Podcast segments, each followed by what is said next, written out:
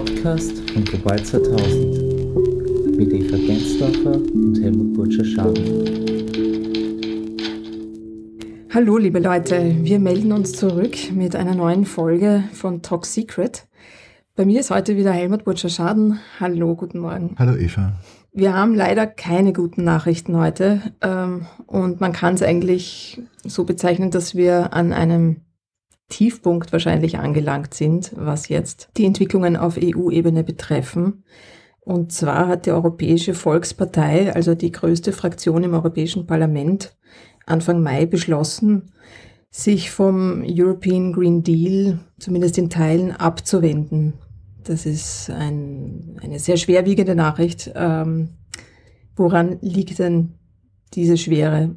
Kannst du vielleicht das kommentieren? Die, ja, ja ähm, also der Green Deal ist ja nicht irgendein ein Hobbyprojekt, das sich die Kommission hat einfallen lassen, weil ihr sonst nichts eingefallen wäre, sondern der Green Deal ist die Antwort auf die größten Herausforderungen, vor denen der Planet und vor allem unsere Gesellschaft steht. Das ist die Klimakrise und das ist die Biodiversitätskrise. Und damit verknüpft und teilweise auch getrennt davon auch noch eine Reihe anderer sozialen Krisen. Und der Green Deal ist ja eine ganzheitliche Antwort der jetzt in dem Bereich, zu dem wir arbeiten, wo die Landwirtschaft und das Lebensmittelsystem äh, betroffen sind, der dort auch die, die Lebensmittelkette mit reinnimmt. Also nicht nur sich die Produktion anschaut, was passiert am Feld, was passiert mit den Bienen, sondern auch, wie stehen die Bäuerinnen und Bauern in der Lebensmittelkette? Wie ist ihre Position? Sie muss verbessert werden. Und all das äh, wären wichtige Lösungen für die großen Probleme die wir derzeit schon sehen, wo wir aber, und das ist das, was, das, was passiert ist, so frustrierend und traurig macht letztlich, dass diese Probleme mit jedem Jahr zunehmen werden, mit jedem Jahr, wo die Erde sich mehr erwärmen wird, wo Trockenheit zunehmen wird, wo Wetterphänomene völlig außer Kontrolle geraten, wo wir sozusagen das Fenster der Normalität, in dem wir sind, also in dieser Komfortzone, die die Menschheit vor ungefähr 12.000 Jahren betreten hat. Davor hatten wir es nicht, da haben wir die Eiszeit gehabt. Und diese, aus dieser Kom Komfortzone katapultieren wir uns derzeit schneller raus, wenn wir nichts, nicht dagegen steuern, als jemals in der Geschichte der, des Planeten, nicht der Menschheit, des Planeten wahrscheinlich zuvor, eine Veränderung passiert ist. Das wäre jetzt eben meine Frage, was haben Sie denn konkret genannt, äh, was Sie nicht mehr befürworten oder welche Politik Sie nicht mehr mittragen möchten? Ja, äh, Sie, Sie haben, und, und ich meine, es hat ja solche Sachen, so, so tragisch sie sind, haben sie meistens auch eine lustige Seite. Ja? Die lustige Seite ist, dass was sie tatsächlich vorgestellt haben und beschlossen haben, ist ein eineinhalbseitiges Papier, das, würde ich sagen, inhaltsleer ist, außer ganz klare Aussagen, die ich jetzt zitieren werde. Wir lehnen den Vorschlag nachhaltigen, zum nachhaltigen Einsatz von Pestiziden ab. Punkt. Ebenso lehnen wir das vorgeschlagene Gesetz zur Wiederherstellung der Natur ab. Punkt. Und wir lehnen das Ziel, 10% der landwirtschaftlichen Nutzfläche aus der Produktion zu nehmen, was total wichtig ist für die Biodiversität, auch entschieden ab, da dies im aktuellen Kontext unverantwortlich wäre. Und dann gehen sie sogar noch weiter und sagen, das, was wir haben bis jetzt im Rahmen der gemeinsamen Agrarpolitik, wo wir als Gesellschaft den größten Budgetposten der Europäischen Union füllen mit ungefähr 40 Prozent des Gesamtvolumens, das dann für die Stützung des landwirtschaftlichen Sektors ausgegeben wird, aber mit der Hoffnung, dass das auch in die Zukunft investiert wird, nämlich in, in den Erhalt der Umwelt. Ja. Da gibt es sogenannte Greening-Maßnahmen. Und da war es auch die Europäische Volkspartei und einige Landwirtschaftsminister, die sich dafür eingesetzt haben, dass das wegen Krieg in der Ukraine ausgesetzt wird und jetzt auf den wichtigen Brachflächen oder sogar Bienen, also Flächen, auf denen sozusagen für Bienen Lebensräume geschaffen werden und das gefördert wird mit unserem Geld, dass dort jetzt angebaut werden kann. Mhm. Und, und da sagen sie, und das müssen wir noch ausdehnen und erweitern.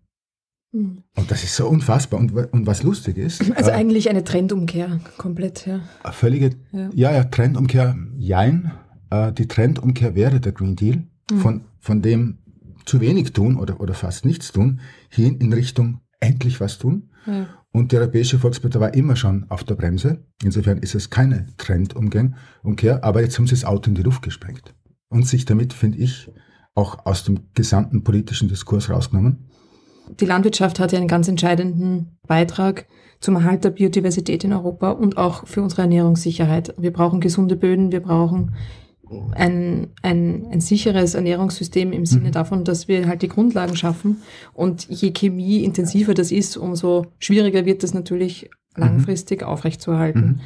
Wie kommt man dann darauf, als, als so große politische Fraktion zu sagen, wir hebeln das jetzt aus?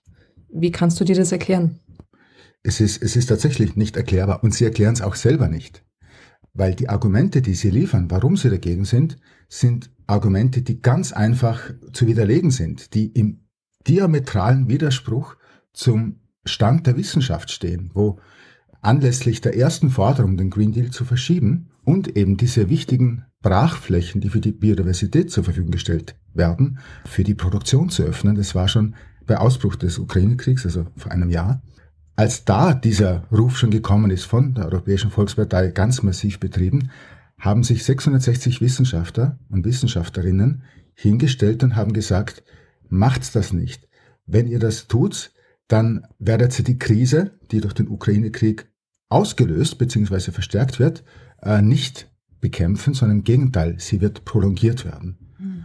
Und ja, ein Manifest eben vom, vom, vom äh, Potsdam Institut für Klimaforschung, das von, von den wissenschaftlichen Superstars unterschrieben worden ist, wie dem Josef Settele, dem Co-Chair vom Weltbiodiversitätsrat oder dem Rockström, der diese Planetary Boundaries, also diese Grenzen einer nachhaltigen Nutzung des Planets, sozusagen das Konzept publiziert hat in Science vor erst wie vielen Jahren. Also wirklich die, die, die führenden Wissenschaftler sagen, so kann man das nicht machen. Und dann geht die Europäische Volkspartei her und sagt, so wollen wir das machen. Mhm. Und das ist so unfassbar. Ich meine, unser Podcast heißt Talk Secret. Ich meine, gibt es vielleicht einfach Gründe, die nicht so bekannt sind oder woher du das herleiten würdest? Das ist jetzt natürlich ähm, etwas dünnes Eis, aber äh, sagen wir, sagen wir so. Es können ja auch einfach jetzt mal Vermutungen sein. Es, es, es kann zu, äh, ich meine, ich habe es eh schon gesagt, es, es gibt ganz klare wirtschaftliche Interessen, sehr kurzfristige Interessen, die sich zu Recht, nämlich wenn sich das Wirtschaftsmodell als starr erweist, bedroht sehen durch eine Pestizidreduktion zum Beispiel. Wenn ich äh, im niedrigen zweistelligen Milliardenbereich jährlich Umsätze mache in der EU und die EU sagt, wir wollen das halbieren innerhalb der nächsten sieben Jahre, dann kann das natürlich die, die Panikattacken auslösen bei vielleicht Bayer, Syngenta und äh, anderen Unternehmen. Was auch auffällt, ist, dass eben all das, was die Europäische Volkspartei beschlossen hat, ein Wunschkonzert für die Industrie ist. Ja? Also Nein zur Pestizidreduktion. Und dann sagen sie aber auch noch, ich zitiere, wir glauben, dass Forschung und Innovation bessere Wege zu einem nachhaltigeren und widerstandsfähigeren Agrarsektor bieten. Wir sehen zum Beispiel ein, zitiere, großes Potenzial in der Nutzung neuer Züchtungstechniken, also die neue Gentechnik, zur Entwicklung widerstandsfähiger Pflanzen, bla bla bla bla bla bla bla, wo wir genau wissen, dass es genau diese widerstandsfähigen Pflanzen, die jetzt den Klimawandel äh, was entgegensetzen, die gibt's nicht, die sind nicht in der Pipeline. Was in der Pipeline ist, das sind Pflanzen, äh, die Pestizidresistenzen haben. Das heißt, ich kann noch mehr Pestizide verwenden, ohne meine Nutzpflanzen dadurch äh, auch zu schädigen. Ja? Das haben wir bei Glyphosat erlebt, wie das Anfang der Nullerjahre oder, oder schon Ende der 90er Jahre eingeführt worden ist hat also zu einer Erhöhung des Pestizideinsatzes und, was auch furchtbar ist aus meiner Sicht, es verstärkt die Abhängigkeit der Landwirtschaft und jeder einzelnen Bäuerin und jedes Bauern von der Agrarindustrie. Das sind die gleichen Leute, die die Pestizide verkaufen, die auch die neue Gentechnik verkaufen, die dann patentierte Sorten haben. Und du kommst immer näher sozusagen rein in diese Abhängigkeit. Du hast jetzt natürlich die, die Interessen und das Wunschkonzert der Industrie beschrieben.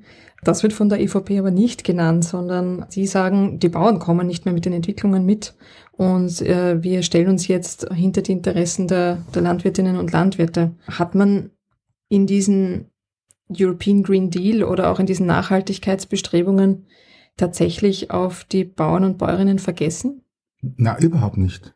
Also die, die Bauern und Bäuerinnen können einen wichtigen Beitrag leisten, so wie du es am Anfang gesagt hast, die Landwirtschaft braucht die Biodiversität, die Landwirtschaft braucht Niederschläge, die braucht ein berechenbares Klima und sie kann wichtige Beiträge leisten zur Förderung der Biodiversität und hat das die letzten Jahrhunderte auch gemacht.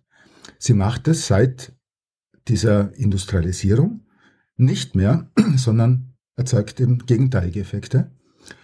Und genau das möchte ja der Green Deal aufheben und der Green Deal möchte auch eben die Landwirte in eine bessere wirtschaftliche Position bringen und auch die Abhängigkeit der Landwirtschaft von diesen, sage ich jetzt mal, industriellen Einflüssen. Und es hat durchaus auch ökonomische, wirtschaftliche Hintergründe, äh, reduzieren. Die Landwirtschaft an sich ist ja auch in einer Krise in Europa. Und genau deswegen wäre es wichtig, dass man diese Gesetz, Gesetzesvorhaben, die versuchen, das Problem ganzheitlich zu lösen, konstruktiv verfolgt und nicht sagt, nein, ich halte mich jetzt völlig raus, beziehungsweise ich blockiere sogar, während da draußen die Landwirte in, in eine Verschuldung gehen, ja, weil sie in, nach diesem Prinzip wachse oder weiche nur die Möglichkeit haben, entweder sie verlassen ihre Höfe oder sie werden noch größer, sind dann verschuldet bei, dem, bei der gleichen Bank, die ihnen die Pestizide verkauft. Und sie kämpfen gleichzeitig mit Klimawandel, mit dem Rückgang der Biodiversität, kämpfen mit Verlust der Bodenfruchtbarkeit, mit Wasserknappheit. Alles Probleme, die in den letzten Jahren erst so richtig aufgetaucht sind, die hat es vorher nicht gegeben.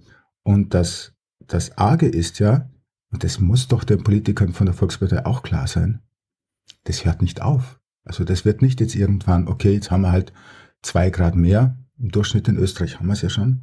Nein, wenn du nicht änderst was am System, dann geht das Artensterben weiter und es geht eben genauso weiter der Klimawandel, die Erderwärmung, die Zunahme von Schlechtwetterereignissen etc. Und das wird dazu führen, dass genau die Dinge, die die Politiker, also verantwortungslose Politiker vorgeben, verhindern zu wollen mit ihrer Blockadepolitik, dass genau das kommen wird. Und das ist das, was die Wissenschaft sagt. Das ist das, was eigentlich jeder Mensch, der, ich würde sagen, einen wachen Verstand hat, sieht. Fast zeitgleich zu dem EVP-Parteitag ist auch ein Bericht herausgekommen von der Europäischen Umweltagentur, die hat veröffentlicht, dass 81 Prozent der geschützten Lebensräume in Europa und 39 Prozent der geschützten Vögel, 63 Prozent der anderen geschützten Arten in einem schlechten oder sehr schlechten Zustand sind. Das ist jetzt fast ironisch. Was bleiben uns jetzt für Möglichkeiten auch ähm, aus Sicht von Global 2000 da zu handeln? Wie hast du reagiert, als mhm. du das, äh, als sich diese Ereignisse jetzt letzte Woche also, überschlagen haben? Also ich finde gut, dass du das zitierst und auch gut, dass die Umweltagentur zufällig diesen Report zur gleichen Zeit präsentiert hat. Das Ding ist, es ist bei der Europäischen Volkspartei einfach eine Mehrheit mittlerweile in einem Stadium, wo sie die Wissenschaft ignoriert oder leugnet, weil sonst könnte sie angesichts dieses Reports, der ja nichts Alleinstehendes ist, sondern da gibt's, ich, ich könnte jetzt, was nicht, wie viel alarmierende UN-Reporte aufzählen, die notwendig waren, damit die Kommission sagt, wir brauchen einen European Green Deal. Was sie auch ja, gemacht hat. Ja. Was sie dann ja, gemacht hat. Und ähm, das Problem ist also, wir haben es mit äh, der größten politischen Kraft im Europaparlament zu tun, die versucht, alles zu killen jetzt, und zwar mehrheitlich. Sonst hätte sie diesen Beschluss nicht treffen können beim letzten Parteitag. Aber halt auch wahrscheinlich nur mehrheitlich und nicht alle Mitglieder. Und das ist, glaube ich, der Punkt, wo man ansetzen muss. Unsere Reaktion als Europäische Bürgerinitiative war eine Presseaussendung zu schreiben, die wir dann als Appell nochmal an alle Mitglieder geschickt haben des Europaparlaments. Bitte macht das nicht, ja. Und die drei Argumente waren die Wissenschaft. Tut's euch nicht gegen die Wissenschaft stellen. Das zweite Argument war, sie weigert sich, eine Rechtslage, die sie selber mitbeschlossen hat im Jahr 2009 mit der alten Pestizidgesetzgebung, die aber leider wie zahllose Audits der Kommission bestätigt haben, nicht implementiert wurde. Das heißt, wir haben geltendes Recht, aber es wird nicht eingehalten. Die Kommission will es reparieren, will das, das Gesetz verbessern und sie weigert sich, damit zu machen. Zur kleinen Erinnerung, also der, der Auslöser dieses Podcasts war ja, dass äh, eine Sustainable Use Regulation, also ein Pestizidreduktionsgesetz, genau. verbindlich beschlossen werden soll. Ja? Genau, mhm. genau. Weil eben das existierende Sustainable Use die Directive nicht wirklich implementiert wurde von den Mitgliedstaaten. Ja. Das heißt, da zu sagen, da mache ich nicht mit, das ist demokratiepolitisch höchst bedenklich. Und das Dritte ist, indem sie das macht, gefährdet sie letztlich unser aller Zukunft und Lebensgrundlagen. Und das haben wir dann in dieser Presseaussendung zusammengefasst. Und das ist die Botschaft, glaube ich, mit der wir jetzt auch immer wieder rausgehen müssen und sagen, bitte macht's nicht alle mit. Also wir appellieren jetzt auch an alle Mitglieder der Europäischen Volkspartei, auch anderer Parteien natürlich. Es ist jetzt nicht so, dass 100 Prozent der Sozialdemokratinnen und Sozialdemokraten oder der, der Liberalen äh, sagen, wir unterstützen alles im derzeitigen Gesetzesentwurf. Aber da gibt es konstruktive politische Verhandlungen und um das Gesetz doch noch, trotz des großen Widerstands, zu einem Ende zu bringen, braucht man auch Unterstützung von einzelnen Abgeordneten von der Europäischen Volkspartei, ob es jetzt 10 Prozent, 20 Prozent, 30 Prozent werden, um eine Mehrheit zu kriegen im Parlament. Und ich denke, dass da wir alle gefordert sind, also auch, also nicht nur wir Umweltschutz, also ich, ich, der dafür bezahlt werde, diesen Job zu machen, also als Interessenvertreter für die Umwelt zu agieren, sondern eigentlich sollten wir alle aufstehen, so wie die äh, Klimabewegung das äh, macht und, und, und die Politik Politik dazu auffordern, die notwendigen Maßnahmen mitzutragen. Was wir ja eigentlich in dem Podcast nicht möchten, ist jetzt reines EVP-Bashing betreiben. Wie schaut es denn in den anderen politischen Fraktionen aus? Da haben wir eh leider auch bei anderen Fraktionen, wie zum Beispiel bei den europäischen Konservativen und Reformern, die sind noch weiter, also die sind noch rechts von der Europäischen Volkspartei oder bei der Fraktion Identität und äh, Demokratie, wo die AfD dabei ist. Also in diesen zwei politischen Gruppen sind auch viele Abgeordnete gegen den Green Deal. Wie schaut es mit Parteien links der Mitte aus? Was ähm, gibt es da schon erste Reaktionen jetzt auf diese auf diesen Meinungsschwenk? Ja, ja, da, Wie da beschäftigen sich die mit diesem Thema? Da gab es ganz viel Kritik. Sozialdemokraten sind jetzt auch nicht zu 100 Prozent für alle Einzelheiten dieser Gesetzgebung. Ja, da gibt es auch eine, die ist ganz klar auf EVP-Linie und die ist im Agrarrat eine Berichterstatterin, eine Spanierin. Ganz klar ist vielleicht ein bisschen übertrieben, also es gibt schon Nuancen, aber die große Mehrheit und die Berichterstatterinnen von Sozialdemokraten, auch von den äh, Liberalen, von Renew und von den Grünen natürlich auch, sind konstruktiv an einer Verbesserung der Gesetzessituation äh, dran. Und alleine werden sie das sozusagen diese Mehrheit nur kriegen, wenn einzelne Abgeordnete aus dem rechten politischen Spektrum da auch mitgehen. Was gibt dir Hoffnung? Eine ein, eine, ein Hoffnungsschimmer. Gerne, ja. Das brauchen Und zwar. Das war im Europaparlament eine Abstimmung, auch im Umweltrat, zu einer Frage, die ein bisschen damit zu tun gehabt hat. Da geht es um Essen in Schulkantinen. Und da gab es den Vorschlag für eine Resolution des Parlaments, das ist noch nicht bindend, aber das ist mal ein wichtiger erster Schritt, dass mindestens 25 Prozent vom Schulessen für unsere Kinder aus biologischem Anbau sein sollte. Das ist natürlich gut für die Förderung des Bio, der Biolandwirtschaft, wirtschaftlich etc., aber vor allem auch gut für die Gesundheit unserer Kinder. Und die Volkspartei, die Europäische Volkspartei, hat auch hier aus mir unerfindlichen Gründen angekündigt, dagegen zu stimmen und hat es dann auch gemacht. Ich weiß nicht, ob alle oder das werden wir uns noch genau anschauen müssen oder anschauen wollen. Am Ende ist es mit einer Stimme Überhang beschlossen worden. Also das heißt, man kann auch gegen eine Europäische Volkspartei wichtige oder sinnvolle Gesetzesvorhaben durchbringen im Europaparlament. Das gibt ein bisschen Hoffnung und sollte, ja, das sollte man wiederholen. Ja, vielen Dank für deine Ausführungen. Liebe Leute, wenn ihr uns in diesem Kampf unterstützen möchtet, dann sehr gerne, indem ihr einfach auch diesen Podcast teilt, Leuten davon erzählt. Wir hoffen, wir sind auch so kurz und knapp, dass dieses komplexe Thema einfach auch noch immer interessant bleibt.